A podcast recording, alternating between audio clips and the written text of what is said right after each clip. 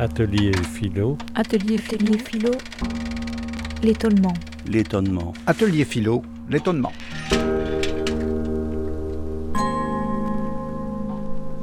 L'étonnement est à la base de la philosophie.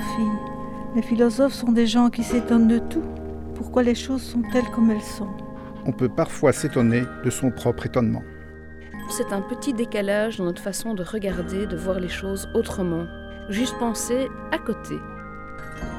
L'étonnement n'est ni positif ni négatif en soi, mais cette capacité à s'étonner, ce mouvement, lui, est positif pour garder cette vitalité d'esprit et d'ouverture.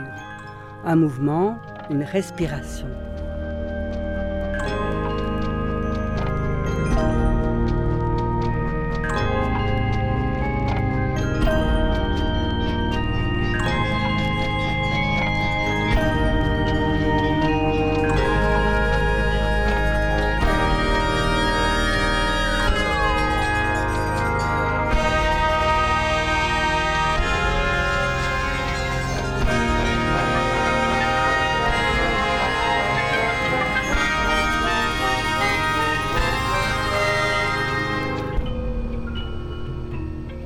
On dit que s'étonner est le contraire de s'habituer. Éviter de s'habituer, c'est rester ouvert aux autres, aux choses nouvelles. En fait, c'est rester en éveil.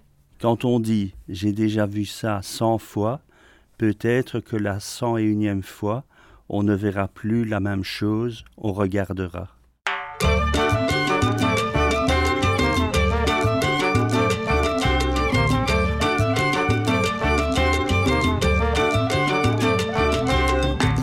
S'étonne parfois de soi-même, positivement ou négativement.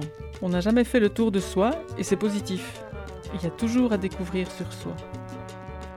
L'étonnement, c'est aussi le contraire de croire que l'on a tout vécu. Oh, je connais déjà tout ça. Eh bien, moi, tous les jours, j'apprends.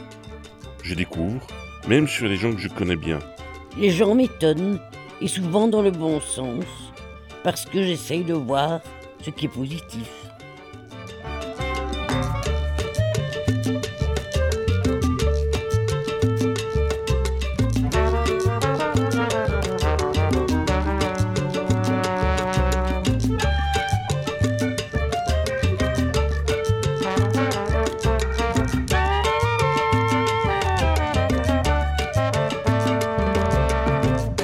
Quand on perd la mémoire, ses repères, Ou qu'on a la maladie d'Alzheimer, on s'étonne de on tout. s'étonne de Tous tout les jours. tous les jours. Un étonnement, c'est étymologiquement un coup de tonnerre. Il y a des moments où ça fait du bien de se reposer sur ce que l'on croit connaître. Certains jours, on n'a pas l'envie ou la force de s'étonner. On dit que s'étonner, c'est le contraire de s'habituer. Entre l'étonnement et l'habitude, la bonne solution serait peut-être au milieu. Parce que si je devais m'étonner en permanence de tout, je n'aurais plus aucune structure et je ne parviendrais plus à avancer. Parce que je n'aurais plus rien à quoi me rattacher. L'étonnement n'est pas toujours source d'une satisfaction ou d'une joie. C'est une situation neuve qui provoque quelque chose. Parfois, il faut provoquer l'étonnement pour faire réagir les gens, surprendre pour attirer l'attention. Je suis impressionné par la puissance de l'étonnement. Un étonnement, c'est un franchissement. Le franchissement de l'ordre établi, des choses comme on le pense habituellement. La méthode d'apprentissage dans les écoles à pédagogie appliquée, c'est regarder, s'étonner, se poser des questions, chercher soi-même. Les choses ne sont pas établies. Le tout est de rester dans cette dynamique-là, plutôt qu'un système scolaire classique où on vous dit comment les choses sont, ça devient plus difficile de s'étonner. Un enfant qui découvre le monde passe son temps à s'étonner et à poser des questions. Et pourquoi ceci? Et comment cela? Quand on voit le regard d'un petit enfant, on réalise qu'il y a tant de choses auxquelles on s'est habitué. On ne s'interroge plus dessus. Est-ce qu'on garde intacte cette capacité à s'étonner? La capacité de s'émerveiller, Garder cette part d'enfance, c'est c'est vital. vital.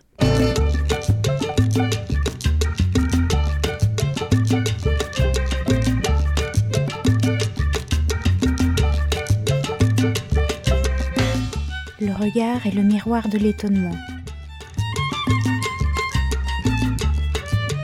On a tendance, pour faire des économies d'énergie, à fonctionner avec des couloirs de certitude. On croit que c'est comme ça, voilà. Et progressivement, on attrape des œillères si on ne fait pas attention. On croit que ce qu'on pense est la réalité. Et la capacité de s'étonner, c'est arriver à sortir de ses habitudes de pensée. Et on a besoin des autres pour cela, des autres qui pensent différemment. Sinon, on a le regard qui se ferme plutôt que de s'ouvrir. Il faudrait un travail pour continuer à s'étonner, pour ne pas se scléroser.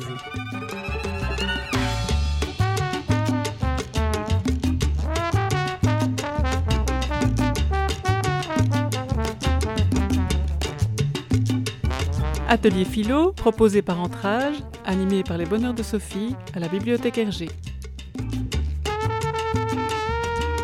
Étonnons-nous, oh oui, ça vient du fond du cœur.